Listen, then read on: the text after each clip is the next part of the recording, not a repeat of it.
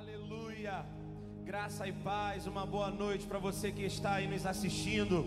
Eu queria que nessa noite você abrisse o seu coração para nós adorarmos ao Senhor.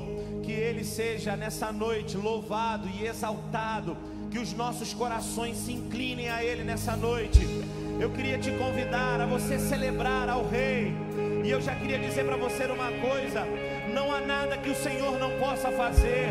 Que nessa noite o poder do Senhor alcance a sua vida, o poder do Senhor alcance a sua casa, a sua família, e que essa semana você seja super abençoado, em nome de Jesus. Aleluia, Jesus. Oh, glória a Deus. Cante assim, ao teu falar, acalmas a tempestade.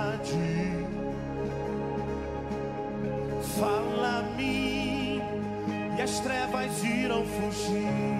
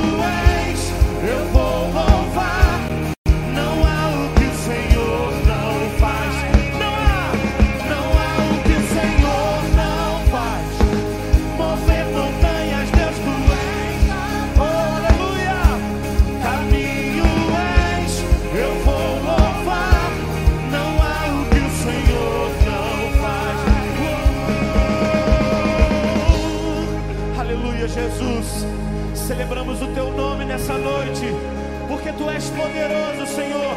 Não há nada, não há nada que o Senhor não possa fazer. Aleluia. Cante assim. Vou crer além do que já criei. Não há outro como o poder de Cristo. A fé virá. Eu digo amém. Outro como o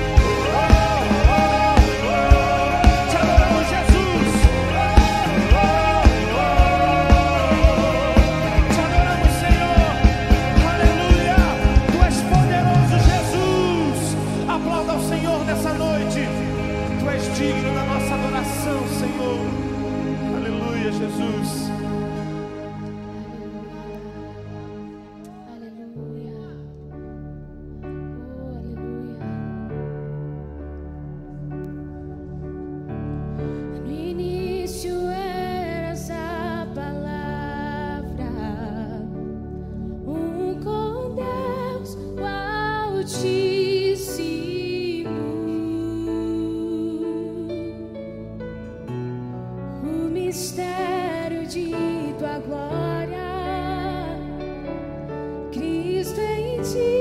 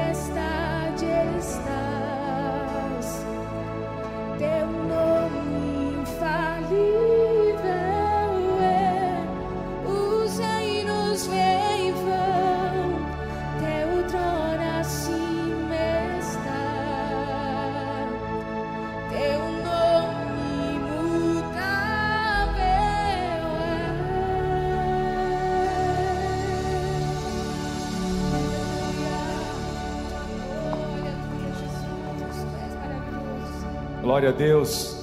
Esse é o nosso Deus imutável, infalível. Eu queria te convidar agora você juntar a sua família. Nós vamos ter esse momento de oração, uma oração com fé, oração pelo milagre, oração pela cura, oração pela transformação, oração pela quebra de cadeias, de vícios. E eu quero que você agora ministre sobre a sua casa. Se você é o pai, se você é a mãe dessa casa, junte seus filhos. Se você está só, mas junte agora. Se você tem uma enfermidade, coloque a mão no seu coração ou coloque a mão no lugar da enfermidade. E nós vamos orar crendo no Deus do milagre, o Deus que tudo pode, o tudo que faz. Vamos orar agora, feche seus olhos, com muito coração agora, vamos orar. Pai, nós te louvamos nessa noite, te louvamos pela tua vida, pela tua presença em nós. Oh Deus, Espírito Santo, pela fé em Jesus Cristo de Nazaré, pela fé que nós nos salvou, nos, nos levantou, Senhor nos trouxe, Pai, para a tua presença gloriosa. A fé daqueles que curaram, Senhor, há dois mil anos atrás em teu nome. Oh Deus, nós queremos agora interceder e clamar pela vida de cada um que está em casa. Aqueles que estão enfermos, Pai, do corpo, do físico, seja pela enfermidade, Pai, aqueles que foram contaminados pelo Covid, ou outra enfermidade no físico, no corpo. Nós repreendemos agora no nome de Jesus. Nós dizemos a todo mal, toda enfermidade, saia dessa vida agora. Saia em nome de Jesus. Se há algum espírito de enfermidade, saia agora dessa vida. Seja curado agora pelo poder do nome de Jesus.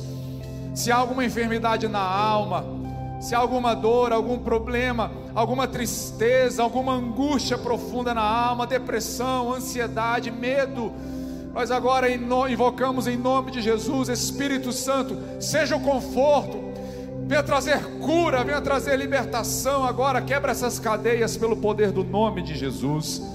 Nós oramos agora também, Senhor, por todos aqueles que estão em casa, se sentindo, Senhor, tristes, sozinhos, alguns se sentindo solitários, angustiados pela quarentena, Pai, venha ser conforto, alívio a esses corações. Traz, Senhor, a tua cura Traz em nome de Jesus, nós cremos. Abençoa as nossas crianças, abençoa, Senhor, os nossos idosos, as pessoas do grupo de risco, Senhor. Protege essa semana, livra do mal, cerca essas pessoas com a tua destra, Pai. Nós oramos, nós fazemos o que é possível, nós usamos máscaras, nós lavamos as nossas mãos, mas o nosso socorro e a nossa confiança vem do Senhor, Pai. É do Senhor que vem o nosso auxílio. Nós clamamos a Ti, te adoramos em nome de Jesus. Amém. Eu queria te convidar agora a um momento muito especial, um momento em que nós vamos ofertar com muita alegria. Nós vamos entregar os nossos dízimos e as nossas ofertas. É o momento onde nós vamos celebrar ao Senhor, honrar o Senhor com os nossos dízimos. Nós queremos manter e estamos mantendo todos os nossos projetos, os projetos missionários, nossos projetos de auxílio, de cesta básica, apoiando, ajudando as pessoas que perderam o emprego, as pessoas que estão em dificuldades. E nós fazemos isso com os dízimos e as ofertas. Então eu quero que você permaneça fiel naquilo que o Senhor colocou no seu coração. Ninguém é constrangido a fazer isso. Se você não é membro dessa igreja, eu quero que você contribua na sua igreja, no lugar onde você tem sido abençoado. Manda na, na oferta para a conta da sua igreja, abençoa aquele lugar que te abençoa todos os dias. Mas se você é membro daqui, oferte agora. Celebre o Senhor, pega o seu aplicativo, pega a câmera do seu celular, aponta para esse QR Code, ou faz uma transferência direto para a nossa conta, e assim você vai estar ofertando e mantendo todo esse projeto. Seja fiel nos dízimos das ofertas. É nos momentos mais difíceis é que nós precisamos ser fiéis e abençoar. Não é o valor, não é a quantia, é a fidelidade e a honra. Deus te abençoe em nome de Jesus. Eu quero orar pela sua vida financeira também, Senhor. Em nome de Jesus, nós queremos abençoar a vida dos nossos irmãos, daqueles que estão, Senhor, agora começando de novo, Pai, abrindo as suas empresas. Oh Deus, em nome de Jesus, abençoa a nossa economia, abençoa o ministro da economia, abençoa nossos líderes, governadores, secretários de estados, presidente, Pai, da sabedoria, da direção, Senhor, para que possamos restaurar a economia do nosso país. Deus abençoa, Senhor, cada um que está sem emprego, Deus, que abra portas de emprego, que esses dias, Senhor, o comércio comece a chamar novamente, que as empresas comecem, Senhor, a tra trazer de novo os empregos. E enquanto isso não vem, Senhor, que o Senhor sustente cada um, faz prosperar, Senhor. Abençoa, Pai, a vida de cada um, financeira de cada um dos teus filhos. Nós oramos e te adoramos em nome de Jesus. Vamos louvar enquanto louvamos. Faz a sua transferência e Deus te abençoe ricamente.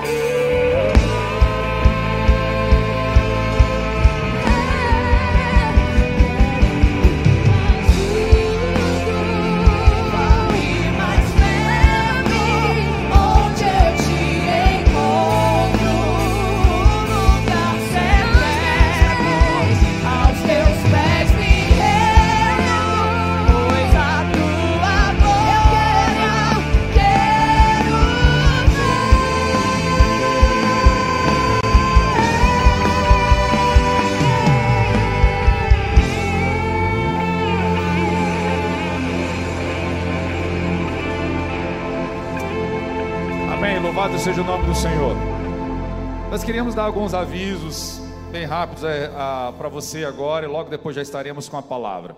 Nós tivemos essa semana um decreto do nosso governador é, autorizando a abertura, né, a liberação para o funcionamento e abertura das igrejas.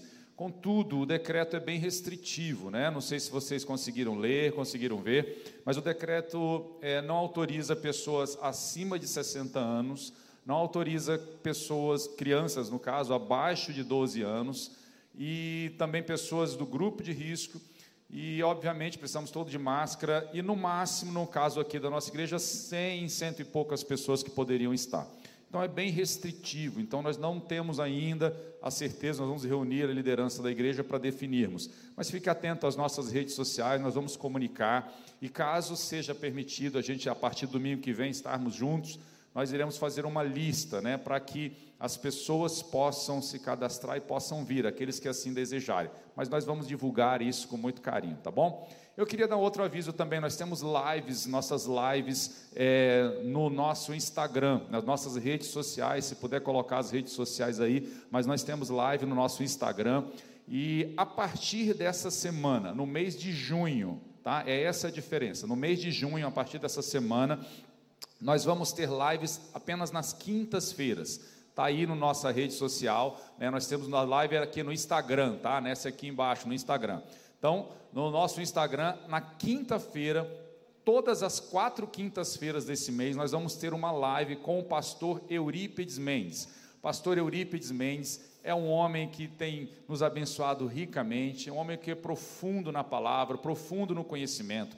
E ele vai trabalhar nessas próximas duas semanas a batalha da mente. A grande batalha desse tempo é vencer a batalha da mente, não é mesmo? As, os pensamentos, tantas dificuldades que vêm, batalha espiritual na mente. Então ele vai trabalhar nessa quinta-feira agora e na próxima quinta-feira. Então não perca as quintas-feiras, 20 horas, 8 da noite, quinta-feira nós estaremos juntos. Na terça nós não teremos live, nós teremos um tempo com a liderança da igreja, nós vamos fazer um zoom com a liderança da igreja, tá? Mas a live da nossa igreja será na quinta-feira, então guarda aí no seu coração. Tá bom? Esse é nosso aviso que nós tínhamos para hoje. Eu queria convidar a pastora Sara Costa, que vai trazer a palavra hoje e que Deus possa falar ricamente ao seu coração. Vamos orar? Fecha seus olhos. Pai, nós te louvamos por esse tempo, nós te adoramos, Pai, e clamamos a Ti, que o Senhor possa falar profundamente a cada coração, a cada vida que está assistindo esse vídeo agora. Que a tua palavra seja penetrante, que venha aquilo que o Senhor colocou no coração da Sara, flua, Senhor, com graça e bondade sobre nós. Nosso coração é uma terra fértil, para que a semente do teu espírito possa frutificar em nós. Assim nós oramos em nome de Jesus. Amém. A graça e a paz, queridos. Você que está aí em casa, ainda dá tempo de mandar esse link para alguém, alguém que você conhece, alguém que você está entendendo que precisa de uma palavra poderosa nesta noite. Você agora para tudo que você está fazendo, e olha aqui, olha para a sua televisão, para o seu celular. E eu quero hoje compartilhar com você a palavra de Deus que está em 1 Samuel, no versículo, no capítulo 17, nos versos 25 a 50. Diz assim a palavra: Os israelitas diziam entre si: Vocês viram aquele homem? Ele veio desafiar Israel. O rei dará grandes riquezas a quem o matar. Também lhe dará sua filha em casamento e isentará de impostos em Israel a família de seu pai. Davi perguntou, perguntou aos soldados que estavam ali ao seu lado: O que receberá o homem que matar esse filisteu e salvar a honra de Israel? Quem é este filisteu incircunciso para desafiar os exércitos do Deus vivo? Repetiram a Davi o que haviam comentado e lhe disseram: Isto é o que receberá o homem que matá-lo. Quando Eliabe, o irmão mais velho, ouviu Davi falando com os soldados, ficou muito irritado com ele e perguntou: Por que você veio até aqui? Com quem deixou aquelas poucas ovelhas no deserto? Sei que você é presunçoso e como seu coração é mau. Você veio só para ver a batalha. E disse Davi: O que fiz agora? Será que eu não posso nem mesmo conversar? E ele se virou para o outro e perguntou a mesma coisa. E os homens responderam-lhe como antes. As palavras de Davi chegaram aos ouvidos de Saul, que o mandou chamar. Davi disse a Saul: Ninguém deve ficar com o coração abatido por causa desse filisteu. Teu servo irá lutar, seu servo irá e lutará com ele. Respondeu Saul: Você não tem condições de lutar contra este filisteu? Você é apenas um rapaz e ele é um guerreiro desde a mocidade. Davi, entretanto, disse a Saul: Teu servo toma conta das ovelhas de seu pai. Quando aparece um leão ou um urso e leva uma ovelha do rebanho, eu vou atrás dele, atinjo-o com golpes e livro a ovelha de sua boca. Quando se vira contra mim, eu pego, eu pego pela juba e atinjo-o com golpes até matá-lo. Teu servo é capaz de matar tanto um leão quanto um urso. Esse filisteu incircunciso será como um deles, pois desafiou os exércitos do Deus vivo. O Senhor que me livrou das garras do leão e das garras do urso, me livrará das mãos desse filisteu. Diante disso, Saul disse a Davi: Vá, e o que o Senhor esteja com você. Então Saul vestiu Davi com a sua própria túnica, colocou-lhe uma armadura e um capacete de bronze na cabeça. Davi prendeu sua espada sobre a túnica e tentou andar, mas não estava acostumado àquilo. E disse a Saul: Não consigo andar com isto, pois não estou acostumado. Assim tirou tudo aquilo. E em seguida pegou seu cajado, escolheu no riacho cinco pedras lisas, colocou-as na bolsa isto é, no seu alforje de pastor, e com sua tiradeira na mão, aproximou-se do filisteu. Enquanto isso, o filisteu, com seu escudeiro à frente, vinha se aproximando de Davi. Olhou para Davi com desprezo, viu que era só um rapaz, ruivo e de boa aparência, e fez pouco caso dele. E disse a Davi: Por acaso sou um cão para você, para que você venha contra mim com pedaços de pau? E o filisteu amaldiçoou Davi, invocando seus deuses, e disse: Vem aqui, e darei sua carne às aves do céu e os animais do campo. E Davi disse ao filisteu: Você vem com mim, contra mim com espada, com lança e com dardo, mas eu vou contra você em nome do Senhor dos exércitos, o Deus dos, o Deus dos exércitos de Israel, a quem você desafiou. Hoje mesmo o Senhor o entregará nas minhas mãos, e eu o matarei e cortarei a sua cabeça. Hoje mesmo darei os cadáveres do exército filisteus, as aves do céu e os animais selvagens, e toda a terra saberá que há um Deus em Israel. Todos os que estão aqui saberão que não é por espada ou por lança que o Senhor concede vitória, pois a batalha é do Senhor e ele entregará todos vocês em, em nossas mãos. Quando o filisteu começou a vir na direção de Davi, este correu depressa na direção da linha de batalha para enfrentá-lo. Retirando uma pedra de seu alforje, ele arremessou com a tiradeira e atingiu o filisteu na testa, de tal modo que ela ficou encravada e ele caiu com o rosto no chão.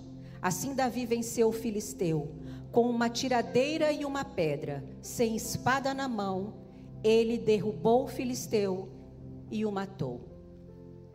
Queridos, esse texto, ele relata a batalha do povo de Israel, do exército de Israel, com o exército do, dos filisteu. E nesse momento aparece um grande gigante que já estava há 40 dias nesse acampamento, é, afrontando o exército filisteu. E nesse momento chega Davi. E Davi, quando vê o gigante fazendo chacota do Deus dele, daquele exército, Davi ele não nem nenhum momento ele titubeou. Ele encarou o desafio de enfrentar o gigante. Ele teve a coragem, ele não só enfrentou, como ele enfrentou e matou e depois disse por que que ele fez isso. Esse fato que está narrado neste capítulo de 1 Samuel 17, ele é muito conhecido. E eu tenho certeza que você já ouviu alguma mensagem a respeito desse tema. Para alguns, parece uma história infantil, simples, que ela é contada mesmo na escola dominical. Os meninos adoram. Eu tenho dois filhos e eu lembro quando a gente contava essa história para eles, eles adoravam. Ver como foi tão rápido Davi pegar aquela tiradeira, pegar aquela pedra e matar um gigante de tão alto. E aqui, é, eu quero comunicar para você que eu sei que de alguma forma ou de outra você já ouviu essa história. Você já ouviu falar sobre a luta, sobre a batalha de Davi contra o gigante Golias. E é comum até hoje, quando a gente se depara com algum problema, com algum desafio, a gente até fala: deixa eu ir ali vencer um gigante, enfrentar um gigante. Quando a gente comenta esse tipo de coisa, a gente está se reportando a essa passagem aqui de 1 Samuel 17. Embora seja uma história conhecida, aparentemente simples, batida, o que eu quero dizer para você hoje é que nós podemos tirar lições poderosas, valiosas desse texto. E mesmo que você já tenha ouvido sobre essa história, já tenha ouvido alguma pregação a esse respeito, eu quero te convidar a abrir o seu coração, porque Deus hoje tem uma verdade para você. Ele tem uma palavra específica para você. Porque eu creio que a palavra de Deus, ela se renova. A cada manhã ela se renova. As misericórdias do Senhor, elas se renovam. E eu creio na palavra de Deus, que é o nosso alimento. Mesmo que a gente leia, leia um trecho dez vezes. As dez vezes que nós lermos ali, o Senhor vai se mostrar de uma forma diferente. E vai fazer saltar aos nossos olhos algo que a gente ainda não tinha percebido. Ou vai fazer saltar aos nossos olhos aquilo que naquele dia eu preciso ou você precisa ouvir. E é nisso que hoje eu estou convicta que, mesmo embora sendo uma história simples, uma história que muitos acham infantil, eu quero te dizer que o Senhor vai falar ao seu coração, amém? Que o Senhor vai ter, vai falar e vai adentrar o seu coração e vai fazer e te ajudar a entender como você vai poder derrubar gigantes. E assim como Davi, eu entendo que todos nós, nós, enfrent, nós enfrentamos gigantes. Em algum momento da nossa vida, nós vamos nos deparar com desafios muito, muito maiores do que nós mesmos. E à luz desse texto, é possível de dizer que nós temos gigantes que eles são atrevidos, ameaçadores, que eles nos intimidam, que eles nos afrontam e que eles nos humilham. Você sabe o que é um gigante hoje na sua vida? O que tem sido um gigante para você hoje? Sabe o que é um gigante? Um gigante é tudo aquilo que parece maior do que você. Um gigante é tudo aquilo que aparece no seu caminho para ameaçar você. Um gigante é tudo aquilo que apequena sua fé, que desafia sua coragem e que te coloca no chão. Um gigante pode ser uma circunstância, pode ser uma pessoa, pode ser um relacionamento, pode ser um sentimento. Alguns gigantes, eles estão dentro de nós, que nós mesmos criamos, no laboratório do medo, da angústia, da ansiedade. E nós temos também alguns gigantes que estão fora de nós. E essa história que eu quero trabalhar alguns pontos aqui, algumas atitudes, algumas chaves para a gente entender como a gente vai derrubar alguns gigantes. Ela é inspiradora e ela nos faz aprender que nós podemos vencer os problemas que nós estamos enfrentando, os problemas do dia a dia, os desafios que nos assolam. E, e o que eu aprendo com essa lição é que um gigante, ele se apresenta de diferentes formas. Ele apresen se apresenta para cada pessoa de acordo com a sua personalidade, com a sua fragilidade, com as suas limitações eu entendo que hoje nós temos gigantes personalizados. O que para mim pode ser um gigante, para outra pessoa pode ser um anãozinho, bem pequenininho. E hoje eu vou aqui falar para vocês que eu estou enfrentando um grande gigante. Quem me conhece sabe que eu sou uma pessoa mais reservada, é, meu estilo de personalidade, eu sou um pouco mais tímida. E desde criança eu sou assim. Então, é, para quem é assim, falar na escola, tirar dúvidas com o professor é muito difícil. No meu ambiente familiar, com as pessoas que eu conheço, eu sou totalmente livre. Quando criança era totalmente livre. Mas quando eu estou no ambiente, quando eu estava, né, quando criança e até hoje um pouco assim, quando eu não conheço as pessoas, quando eu sou colocado num ambiente novo, parece que eu travo. Muitas vezes algumas pessoas me chamavam até de bichinho do mato. E isso é eu fui crescendo, e Deus é tão bom comigo, que Ele me deu uma irmã gêmea. Então eu não precisava comunicar tanto, fazer tantos amigos, porque eu tinha, né? Então eu estudei da facu, do, da, do maternal à faculdade com ela. Então já tinha a minha irmã ali na escola, na classe, não tinha, não ficava preocupado se eu tinha que ter um amigo, amigo ou outra. O que agregava era, era lucro, mas não tinha essa necessidade. Então você imagina quando eu fui crescendo, no meu trabalho, lidar com pessoas, lidar com o novo, lidar com o inusitado. E há uma pesquisa é, que foi feita lá na Inglaterra. Eles fizeram uma pesquisa com 3 mil pessoas e perguntaram para as pessoas qual que seria o maior medo delas. E pasmem, sabe qual foi o vencedor, o primeiro no ranking do medo? Falar em público, 41% ficou à frente do medo de uma dificuldade financeira, do medo de uma doença e até mesmo do medo de morrer. Então, falar em público é algo que causa muito medo para muitas pessoas. E eu enfrentei esse gigante há alguns anos na minha vida. Hoje, para mim, falar no público, em público é difícil, mas eu já superei, então é menos difícil.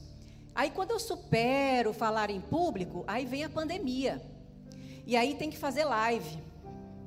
Aí live, você tem que olhar para uma câmera lá no celular. E não pode olhar para sua. Pra, que você está vendo. Você não, você tem que ver para aquela câmerazinha. E eu, a primeira vez que eu fiz a live, gente, vocês não têm noção do quanto eu sofri. Meu estômago doeu. Eu senti um calafrio do dedão do pé até o último fio de cabelo. Meu estômago remexia. Um gigante. Aí quando eu estou acostumada com a live, eu tenho que falar para uma câmera, para uma igreja vazia, olhando para uma câmera. Outro gigante. Que, é que eu entendo, gente? Para muitas pessoas isso é fichinha. Talvez para o Fábio seja fichinha. Falar assim, se comunicar para uma câmera. Eu tenho que estar aqui mentalizando. Há pessoas me escutando. Eu tenho que mentalizar isso. Eu tenho que olhar para essa câmera aqui, não para o telão. Olha quanta coisa. É um gigante. Mas o que, que eu aprendo, gente? O que, que eu aprendo? O que fica claro neste texto, independente do, independente do tamanho do seu gigante, se ele é interno ou ele é externo, o que as escrituras nos garante é que gigantes eles podem ser enfrentados, eles podem ser derrubados e eles podem ser exterminados. Amém? Eles podem.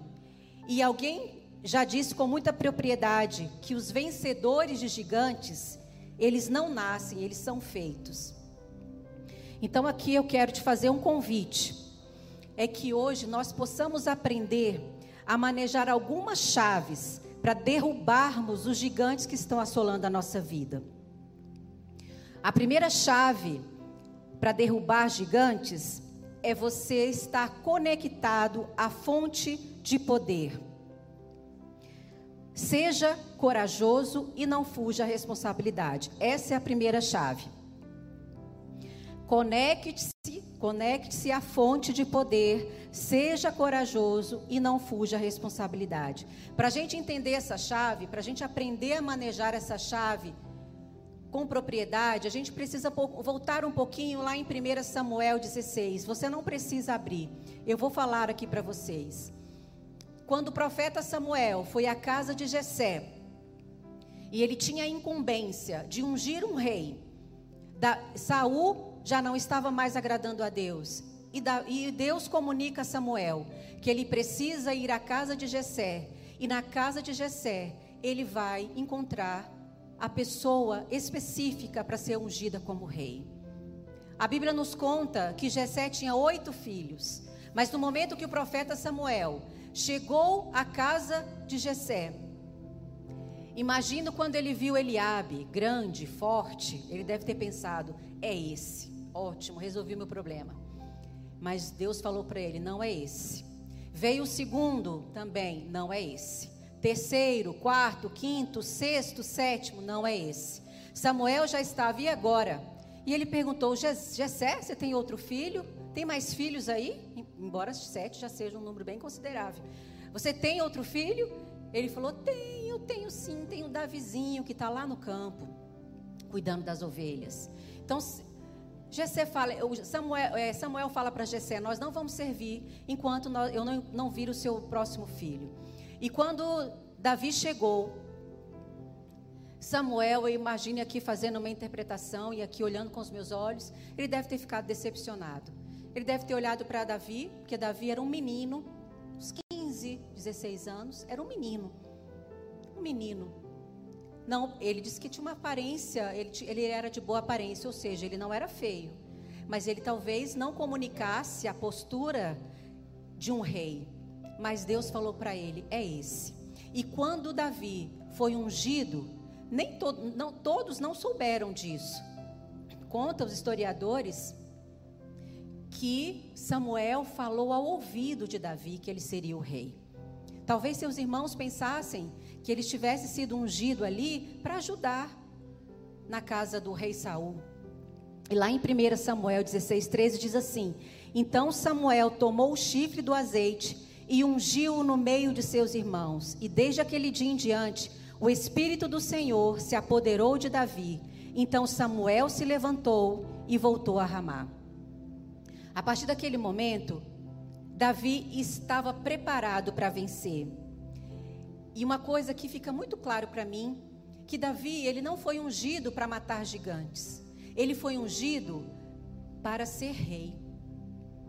Só que Davi, ele tinha características especiais, porque Deus o escolheu para ser o rei. E Davi, ele só foi para aquele acampamento porque ele obedeceu ao seu pai. Ele talvez não tivesse idade para ser convocado para o exército de Saul, mas ele foi ali para levar um lanche para os seus irmãos, para três irmãos que estavam lá no campo de batalha. E ele foi com, com o pai o chamou para ele levar um lanche e saber como seus irmãos estavam.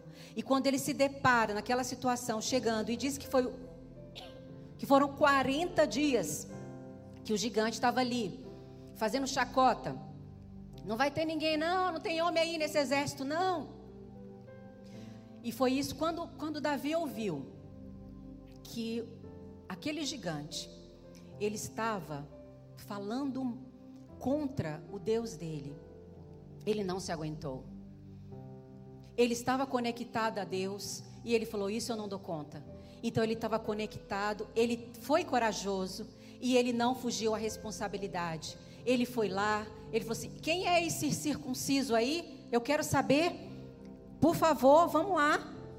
E uma outra coisa que eu aprendo, e que também nos dá dicas de como a gente pode manejar essa chave para a gente derrubar gigantes.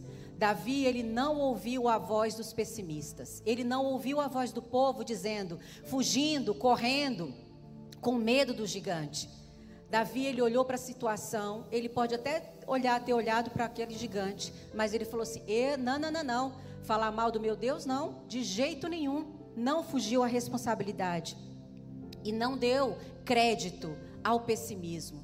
Nós estamos vivendo numa pandemia e hoje o que mais aparece aí à nossa frente, o que mais a gente ouve, são notícias ruins, notícias desagradáveis.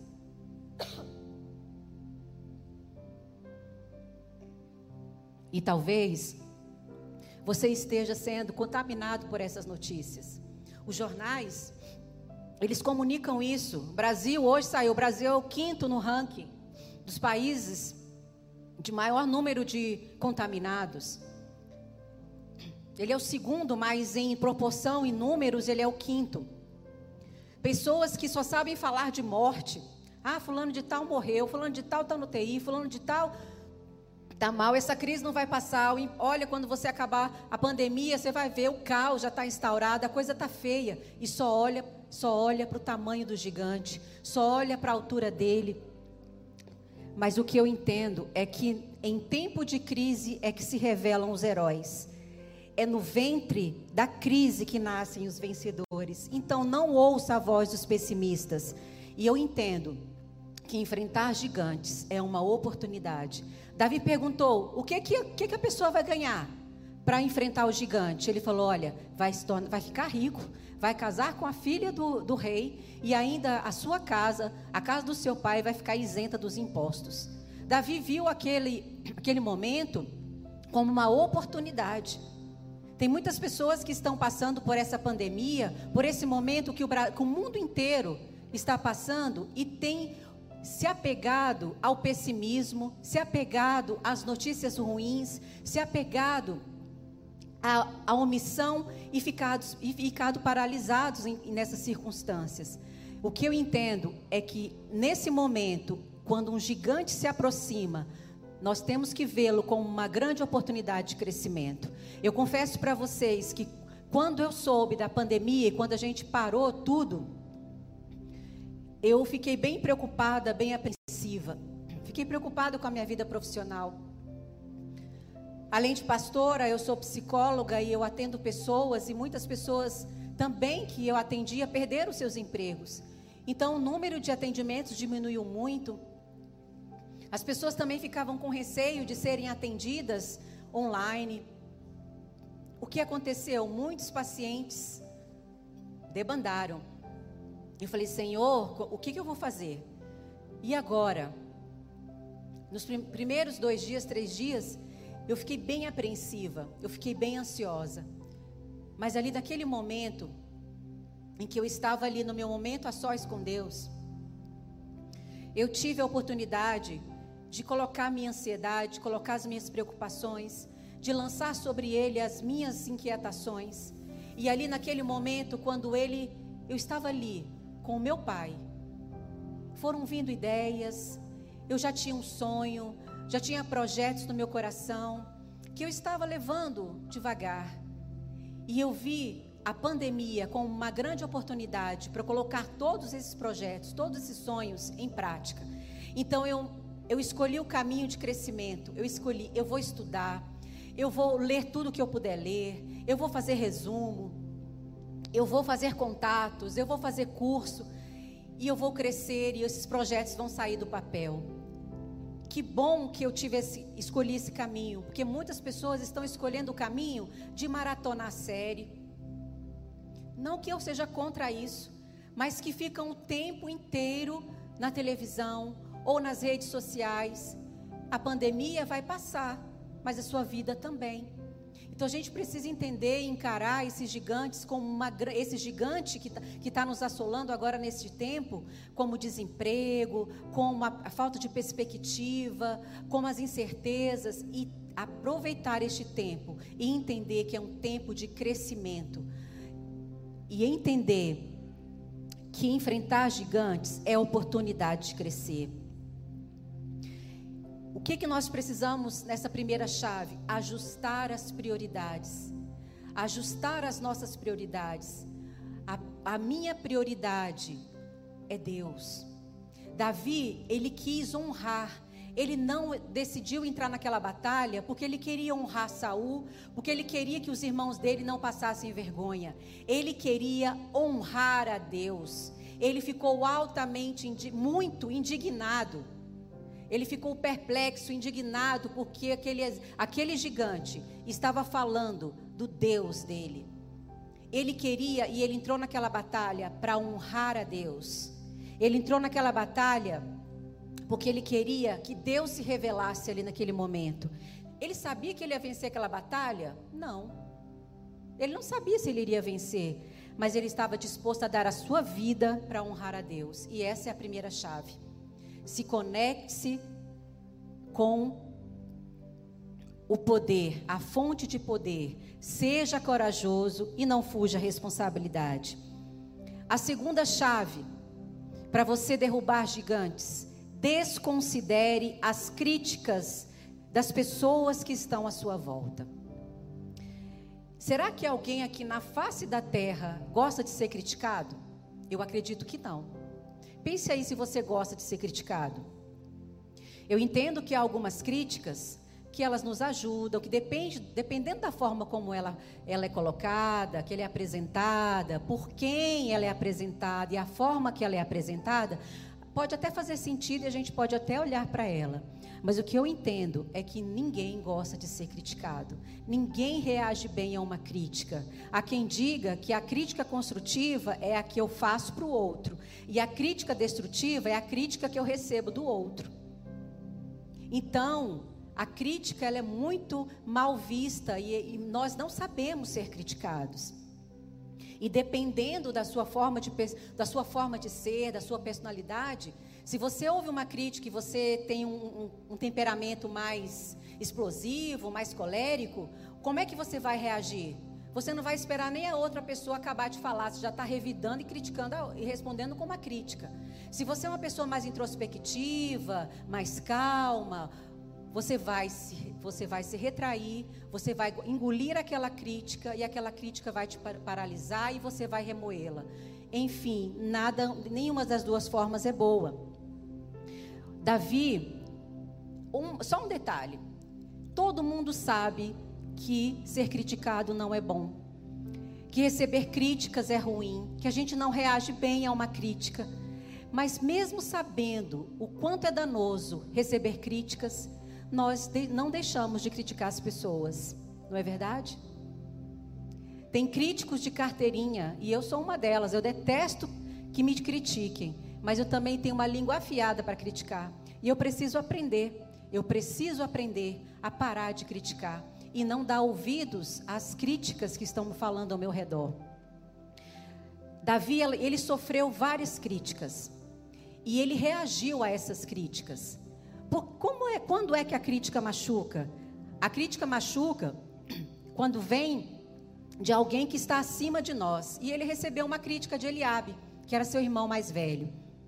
A crítica machuca quando questiona as nossas motivações. Davi também foi criticado nas suas motivações por Eliabe, quando falou que ele estava sendo motivado pela presunção dele. A crítica machuca quando ela é contínua. O próprio Davi falou para ele: O que eu fiz agora? Eu só estou fazendo uma pergunta, não posso falar. Ou seja, Eliabe estava criticando ele o tempo todo. Era comum ele receber crítica de Eliabe. E a crítica machuca quando vem de pessoas que não nos conhecem há muito tempo. Desculpa, que nos conhecem há muito tempo. Eliabe era o irmão mais velho dele, o conhecia, ele certamente deve ter ficado grilado ali. Por que, que foi o Davi, o caçula, que foi lá ungido para fazer sabe lá o quê, mas que ele ia ter algum favor sendo ungido. Então, aquele tratamento ali, a partir daquele momento, eu acredito que ele foi recebendo várias críticas. Então, essa crítica machuca. E a crítica machuca também quando vem de pessoas que não acreditam no nosso potencial. Davi recebeu esse tipo de crítica de Saul. Você não pode, você não tem experiência, você é ainda muito jovem. O que eu quero comunicar para você hoje e te ensinar, não deixe que essas críticas te paralisem, te vençam. Desconsidere essas críticas, enfrente-as e vença os gigantes. E essa decisão que precisamos, essa é uma decisão que a gente precisa tomar, porque quando a gente ouve uma crítica e a gente aquela crítica encontra lugar no nosso coração, nós somos impedidos de crescer, nós somos impedidos de romper e nós somos impedidos de cumprir todo o propósito que Deus tem para as nossas vidas. E outra lição que eu aprendo, que as críticas que Davi sofreu foram feitas por pessoas medrosas, covardes, que não se relacionavam com Deus como ele se relacionava e não tinham a força e a coragem que Davi tinha. Então, nada mais é, eu entendo que esse tipo de crítica de pessoas que querem te ver para baixo, que não querem ver o seu sucesso, que têm inveja de você, então desconsidere essas críticas. E também não seja essa pessoa que vai colocar outra pessoa para baixo. Então escolha e decida ser essa pessoa que alavanque, que confronte em amor, que faça a outra pessoa romper. Amém? A terceira pessoa, a terceira chave que nos ajuda a derrubar gigantes é seja você mesmo. Escolha as armas certas. Saul queria colocar a armadura dele em Davi. Nós não podemos enfrentar gigantes com armadura, com as armas alheias. Seja você mesmo. Deus é um Deus lindo. Ele fez cada um de nós de uma forma singular, de uma forma perfeita. Nós, ele, ele muniu cada um de nós com dons, talentos. E você pode vencer os seus gigantes do jeito que você é. Você não precisa imitar o jeito de ninguém. Você não precisa usar a armadura de ninguém. Você pode usar o que Deus te deu. Acontece que muitas vezes nós não estamos satisfeitos como nós somos. Nós queremos ser como as outras pessoas. Muitas mulheres e homens de Deus têm vivido imitando outras pessoas e isso é terrível, porque não se, não se viam, não se veem como pessoas que são únicas, singulares e que têm uma identidade. A sua identidade precisa estar firmada em Cristo. E é isso que nós precisamos entender. Você pode vencer os seus gigantes, sejam eles grandes ou pequenos, do jeito que você é. Você tem as suas armas aí, você pode usá-las. Talvez é, Davi pudesse ter se olhado ali, olhado, tivesse um espelho lá, ele deve ter se olhado e falar: Meu Deus, que coisa ridícula. Ele podia até ter ostentado: Poxa, agora você é um, um guarda do exército, um soldado do exército. Mas não era o tempo dele. O que eu entendo é que Davi conhecia a Deus. Davi também era conhecido por Deus. Davi, ele foi crescendo e foi ganhando habilidades paulatinamente. Davi foi aprendendo ali como, como pastor de ovelhas. Ele matou o primeiro, certamente deve ter matado uma ovelha, porque pastor de ovelha mata ovelha, né? Porque justamente cria ovelha para matar também em alguns momentos. Ele deve ter matado também um lobo, que é o maior inimigo da, das ovelhas. Ele de, possivelmente deve ter matado. Então ele foi crescendo. Depois ele matou um urso. Depois ele matou um leão. Então ele foi crescendo nas suas habilidades. E quando ele se percebeu ali, e ele viu a testa daquele gigante, daquele tamanho. Ele sabia que com aquela atiradeira, com aquela funda e com aquelas pedras, ele poderia sim atacar o gigante. Porque ele não dependia só da força dele, dependia da força de Deus. Porque Deus o conhecia e ele conhecia Deus. Então a gente pode ficar tranquilo que nós não precisamos de, das armas de ninguém, nós não precisamos ser do jeito da outra pessoa. Eu tenho certeza que quando os soldados olhavam para Davi, quando Saul olhou para Davi, deve ter imaginado: é um fraco, coitado, vai morrer, vai morrer. Mas eu sei que como Davi se via e como Deus olhava para ele, fez toda a diferença. Então é importante, eu aprendo aqui que você precisa se ver como Deus te vê. Você precisa se ver na perspectiva do seu pai. E aqui eu também tenho um testemunho para contar. Eu, é um, um, conteúdo, esse tema sobre identidade é um conteúdo que eu estou sempre buscando, porque é algo que me assola. Como eu falei para vocês, é, eu sou mais reservada, mais tímida, mas acontece que eu fui é, ocupando lugares, tanto no meu trabalho, e, e, e culminou também no ministério, onde eu tinha que me me mostrar, eu, eu precisava me conectar com pessoas, eu precisava falar com pessoas, eu precisava influenciar pessoas e preciso. E aí vieram muitas crises, porque eu falava, Deus, eu não tenho, não tenho o que falar. Eu sempre vou confessar, eu tive inveja das pessoas que chegam no lugar que não conhecem ninguém e falam com tem tanto assunto, conversa com tanta naturalidade. Gente, para mim é um parto, eu fico ensaiando, o que, que eu vou falar? E parece que é uma coisa, o inimigo ataca mesmo nessas horas. Eu fico procurando, tá quente, né? Tá frio, a pessoa é, não dá muito ibope. Então é só para reforçar, não inventa, não fala nada não, você é sem graça. E aí eu fiquei nessas crises, eu falei, Deus, como é que eu vou falar e a pessoa vai me ouvir? Eu não tenho que comunicar. Eu ficava achando legal quando as pessoas têm assunto e ficava tentando. E é uma das formas para você se livrar da timidez é você modelar as pessoas que você admira. Modelar, ver o que, ela faz, que tipo de assunto que ela fala. Então modela, fala também que as coisas vão ficando mais fáceis. Eu fui fazendo isso, foi ficando menos difícil, porque não foi ficando fácil, não. E aí entrou, falei, Deus, por que eu não sou igual a fulana de tal? Olha, confessar para vocês, queria ser engraçado, engraçado igual o Cláudio Duarte, mas eu não sou.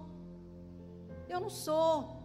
E aí eu fui vendo e eu fui conversando e, e, muito tempo com essa crise. Eu falei, Deus, então não inventa, não, não quero, me deixa aqui no meu, no meu cantinho, eu estou bem, eu estou bem, me deixa aqui no meu canto, eu não quero. Mas toda hora vinha, eu falo, meu Deus, por quê? E eu entendo que eu estava sendo impulsionada para vencer esse gigante que também eu tenho que entender que eu não preciso ser igual a ninguém. Se Deus me fez assim, mais calada, mais introspectiva, é bom. Porque se Deus me fez assim, é bom. Deus não faz nada que é ruim. Se eu chegar aqui e começar a contar um monte de piada, eu vou passar um monte de vergonha, porque não combina comigo. Então eu preciso. É um assunto que eu tenho que ficar falando o tempo inteiro, que eu tenho que buscar, porque eu preciso o tempo todo entender que eu não preciso mudar o meu jeito para eu ser aceita, eu não preciso mudar o meu jeito para eu ser bênção na vida de alguém, eu não preciso, do jeito que Deus me fez, Ele me usa. Então eu preciso me aceitar, e foi um processo. E hoje eu já me aceito. Quando eu ouço, você é bicho do mato, falei, se Deus me fez assim, é bom. É claro que eu procuro melhorar, eu procuro fazer um pouco diferente, procuro me conectar, mas eu aceito o jeito que eu sou. Então, seja você mesmo. Não use a armadura de, de, ninguém, porque isso vai te ajudar a vencer os gigantes que te assolam na sua identidade, que te assolam aí no seu dia a dia, te assolam aí na sua família. Seja você mesmo, seja autêntica. Quando você se assume, você, se, você gosta do que vê, você fica solto, você fica leve, não tem peso. E você vence os gigantes. A, te, a quarta chave. Esteja determinado a vencer. Davi, ele não andou linha de, pela linha de batalha. Sabe o que ele fez? Ele foi correndo, ele queria logo vencer. Ele estava determinado. Vocês já se perguntaram por que, que Davi pegou cinco pedras? Você é em casa, estou procurando alguém aqui para olhar, mas não. Em casa aí, você já se perguntou por que, que Davi pegou cinco pedras? Ele se deu o direito de errar. Ele falou: Eu posso errar uma, duas, três, quatro, mas na quinta eu acerto. Aquela testona lá eu não erro, não. Então, o que a gente precisa entender nós, em alguns momentos, vamos falhar, mas nós não podemos desistir. Deus não nos criou para sermos um fracassado, para sermos um fracasso. E é aí que a gente confunde muitas coisas. Porque Deus, Ele conhece os nossos pecados e nos chama pelo nome. O inimigo, ele conhece o nosso nome e nos chama pelos nossos pecados. Se você já fracassou uma vez, ele vai ficar ali, ó, você é um fracassado. Você é um fracassado. Se você tem uma dificuldade financeira, ele vai te atacar pelo nome do seu pecado. E o que eu entendo, não desista. Fique com o que Deus pensa ao seu respeito. Ele conhece o seu nome. E você pode estar tá olhando aqui esse gigante que te apareceu aí. Pode ser no seu relacionamento conjugal ou com seus filhos, e você tem escolhido uma pedra, uma pedra. No momento que você está ali com o desafio é o seu cônjuge, e você está ali falando, usando a arma, a pedra de falar, falar, falar, falar. Talvez você tenha que tirar a primeira pedra e pegar a segunda. E talvez começar a orar, começar a ouvir o que o seu cônjuge está falando. Começar a jejuar, troque a pedra, mude a estratégia. Tem pessoas que no momento dessa pandemia estão totalmente sem um rumo, sem um norte. Estão se vendo sem perspectiva. É um gigante. E nesse momento, A pessoa pode estar usando a pedra de jejuar e orar. Não que isso seja ruim, isso é muito bom. Mas talvez seja a hora de mudar a pedra. Seja a hora de pegar um livro, sair, levantar da cadeira, parar de assistir série, parar de assistir filme, parar de ficar nas redes sociais e pegar um livro para ler, pegar a Bíblia para saber o que, que Deus quer para a sua vida e, e saber qual é a vontade de Deus para a sua vida. Muda a estratégia, mas não desista. Tem um, um, um personagem da história que ele é muito citado por muitos autores, que é Abraham Lincoln. Ele foi um presidente dos Estados Unidos. Ele hoje tem o nome dele nas univers em universidades, em rua, em carro, em tudo quanto que é coisa. Porque ele é conhecido como um homem determinado que nunca desistiu. Não foi porque ele nunca falhou e nunca errou, não. Ele teve muitas derrotas, mas ele nunca desistiu. Olha só, aos 22 anos ele fracassou nos negócios. Aos 23, ele foi, de, ele foi derrotado para a legislatura. Aos 24, ele fracassou de novo nos negócios. Aos 25, foi eleito para a legislatura. Aos 27, foi vítima de um colapso nervoso. Aos 29, foi derrotado à candidatura à presidência da Câmara. Aos 31, foi derrotado no colégio eleitoral. Aos 39, foi derrotado na candidatura ao Congresso. Aos 46, foi derrotado para o Senado. Aos 47, foi derrotado na candidatura à vice-presidência. Aos 49, foi derrotado na sua candidatura ao Senado. E aos 51 anos, ele foi eleito presidente dos Estados Unidos. O que, que eu aprendo? Ele é um exemplo de determinação. O que, que eu entendo? Se a primeira pedra falhar, use a segunda. Se a, terceira, se a segunda falhar, use a terceira. Não importa quantas pedras você vai usar. Não desista. É uma das chaves para você vencer os gigantes que estão hoje na sua vida. E a quinta chave, para a gente terminar. Confie somente em Deus. Reconheça que a vitória vem dele e a glória deve ser devolvida a ele. Queridos, Davi entrou ali com uma coragem e com uma determinação, mas o que ele tinha era a certeza de que Deus estava com ele. E que no momento aquela pedra foi cravada ali na testa do gigante, ele sabia que não tinha sido ele, que tinha sido Deus quem fez aquilo. E toda a honra e toda a glória ele deu para Deus. E ele lutou para honrar a Deus. Ele teve muita coragem, ele teve uma estratégia, mas quem concedeu a vitória a ele foi Deus. E ele não tomou para si a honra. Em todo tempo ele honrou a Deus. Nesse momento eu, eu, eu gosto de usar uma ilustração quando fala sobre fé e confiança. Uma história que a gente pode sentir como aquela formiga da história de uma história africana que diz que uma formiga estava atravessando uma ponte sobre um abismo muito muito fundo e ela estava próximo da orelha de um elefante. E, o, e a ponte estava meio meio bamba e quando o elefante passou, a, a ponte tremeu. E quando eles chegaram lá ao final da no outro lado, a formiga falou para o elefante: companheiro, nós, você viu? A ponte estremeceu quando a gente passou.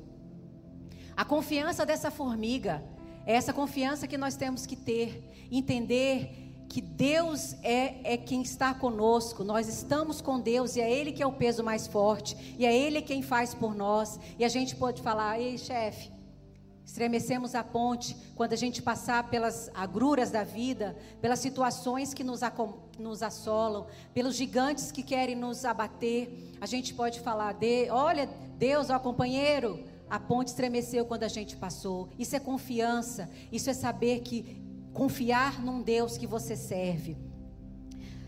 O exército e Saul, eles fugiram porque olharam para o tamanho do gigante. Davi venceu porque olhou para Deus. Quem olha para o gigante se intimida. Mas quando os olhos, nossos olhos estão em Deus, podemos dizer: Deus, se o Senhor se agradar de nós, nós podemos. As vitórias que temos vêm de Deus e nós devemos dar toda a honra e toda a glória a Ele. Se você tem Jesus, você tem tudo. Você tem salvação, você tem vida, você tem esperança. Davi não confiou no grande exército de Saul, nem nos seus irmãos que o ajudassem, dizendo que ele era capaz. Pelo contrário, ele só ouviu crítica. Ele só ouviu crítica, porque na verdade, quando a gente tem fé e quando a gente fala algum projeto que precisa de fé, nós ouvimos dos outros: que loucura, tá maluca? Porque as coisas de Deus para os outros, para os homens, é loucura. E que eu entendo que o, o segredo, a equação de um milagre é você ter uma fé inabalável e um esforço extraordinário. Uma fé que você vai fazer, mas que é Deus quem vai estar com você. Nós precisamos entender que nós não estamos sozinhos, que Deus está conosco. E que se nós formos com Deus, a nossa vitória, ela é garantida. Se nós confiarmos nas nossas forças, nas nossas capacidades, no que a gente sabe, no que a gente estuda, a, a derrota está ali. Mas quando a gente entende e usa o que Deus deu para nós, entendendo que foi Ele que deu e nos capacita, a vitória é garantida, o gigante é derrubado, o gigante é vencido. O que, que você tem confiado hoje? Você tem confiado em Deus ou você tem confiado na sua capacidade? É melhor do que ter autoconfiança é você ter confiança em Deus. Você pode sim vencer o gigante. A gente aprende hoje com essa lição que, no, que nos foi apresentado em 1 Samuel 17. Hoje, e hoje eu quero te perguntar: quais são os gigantes que você tem enfrentado? Talvez seja o desemprego, seja dívida, doença, depressão, abandono, rejeição, relacionamento quebrado, sentimento de incapacidade, hábito destrutivo, discriminação, medo, mágoa, raiva, culpa, preocupação. E você pode estar até ouvindo seus gigantes. Você não é qualificado para esse desafio, não. Você não é bom o suficiente. Você não vai conseguir pagar suas contas. Ninguém vai querer andar com você. Você não tem um futuro brilhante. Sua vida é uma fraude. E no momento em que você está ouvindo os pessimistas, ouvindo as críticas, ouvindo, você vai parar e você vai se levantar. E vai enfrentar os seus gigantes usando essa tática. Essa, essa, essa tática que eu dei para vocês hoje. Primeiro, você vai se conectar à fonte do poder que é Deus estar conectado com Ele. Como é que você se conecta a Ele? Tendo o seu tempo a sós com Ele todos os dias. Entendendo que sem Ele nada nós podemos fazer, que é Ele em que vai nos munir de coragem e é Ele que não vai nos deixar fugir à responsabilidade. Segundo, desconsidere as críticas que estão à sua volta. Seja você mesmo, entenda a sua identidade em Cristo, viva a sua identidade em Cristo e escolha as armas certas. Esteja determinado a vencer. Confie somente em Deus, reconhecendo que a vitória vem dele e a glória tem que ser devolvida a ele. E agora eu quero te convidar para que você feche os seus olhos e que você coloque a mão no seu coração. E eu quero fazer uma pergunta para você. Será que ao longo da sua caminhada, um gigante se levantou tentando tirar você do caminho e do propósito que Deus tem para sua vida? Será que ao olhar para esse gigante, você achou que ele seria capaz de te destruir, de te vencer? Quem é este que tem tentado te afastar do propósito de Deus? Ele entrou aí na sua vida por um único objetivo: levar você para um nível mais alto, mais profundo de intimidade com o Senhor. Deus quer te dar essa proximidade muito maior. E esse gigante precisa ser vencido nesta noite, porque o Pai, Ele é o nosso Pai, Ele é o nosso Rei, e Ele nos convocou para reinarmos com Ele. Hoje à noite é tempo de vencer esse gigante, vencer esse adversário. E eu queria que você, se você se identificou aí, entendendo que teve um gigante que te afastou, que você está afastado, mas que você percebeu que sem Deus essas lutas são em vão. E você chegou à conclusão: eu quero sim caminhar com esse Deus, um Deus que já me deu tantas vitórias e eu estava temendo até hoje por medo desse gigante. Se você foi convidado aí por uma pessoa para assistir essa palavra, você recebeu um link E essa palavra aqueceu o seu coração. Você se viu aí com muitos gigantes e com muito medo de enfrentá-los. Eu quero te convidar e talvez hoje você seja aquele, seja Davi. Seja Davi, aquele que vai pegar a pedra angular, a pedra de esquina, a pedra fundamental. E ela vai derrubar o gigante para você, porque ela, essa pedra é Cristo. É Cristo que derruba o gigante para nós. E se nessa noite você quiser entregar sua vida para Jesus ou voltar para esse caminho, dá um joinha aí. Coloca um joinha. Vai ter um link aí também da nossa igreja que você pode entrar e também vai ter um telefone para você entrar em contato. Não fique de fora. Não queira vencer os seus gigantes sozinhos. Só o Senhor à sua frente, você se rendendo a Ele, é possível que os gigantes sejam vencidos. Os gigantes, eles se levantam diante de nós, mas caem perante a grandeza de Deus, amém? E você pode fazer isso à noite, você pode matar esse gigante, você pode aprender a manejar essas chaves que eu te dei hoje. Mas antes de tudo, antes de manejar essas chaves, você tem que entregar e se render completamente ao Senhor porque Ele é o único, suficiente. Ele é que vai derrubar os gigantes para você. Creia nisso. Ele tem o poder para isso e Ele está torcendo para que você só se renda. Fala, Deus, eu estou aqui.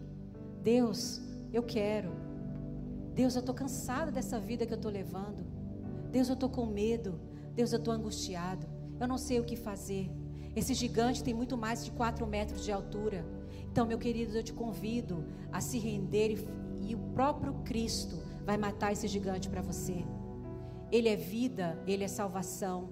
E basta você aceitá-lo, que ele vai entrar na sua vida e vai mudar a sua história. Davi, quando entrou naquele campo de batalha, ele foi ungido para ser rei, mas a história dele mudou completamente. A história de Davi foi mudada completamente. E Davi, ele sempre teve o adjetivo de homem segundo o coração de Deus. Eu quero ser como Davi. Eu quero que o Senhor olhe para mim e fale: Sara, você está segundo o meu coração. E eu quero que você também, que está aí, que você aprenda, que se renda a Deus, que você volte para os caminhos do Senhor, para que você tenha uma vida plena, uma vida abundante, uma vida em que gigantes nenhum vão te assolar. O gigante com Jesus vão virar anõezinhos. Eu creio nisso você vai ser capaz de vencer todas essas batalhas que você está vencendo sozinho. Amém? Que Deus te abençoe.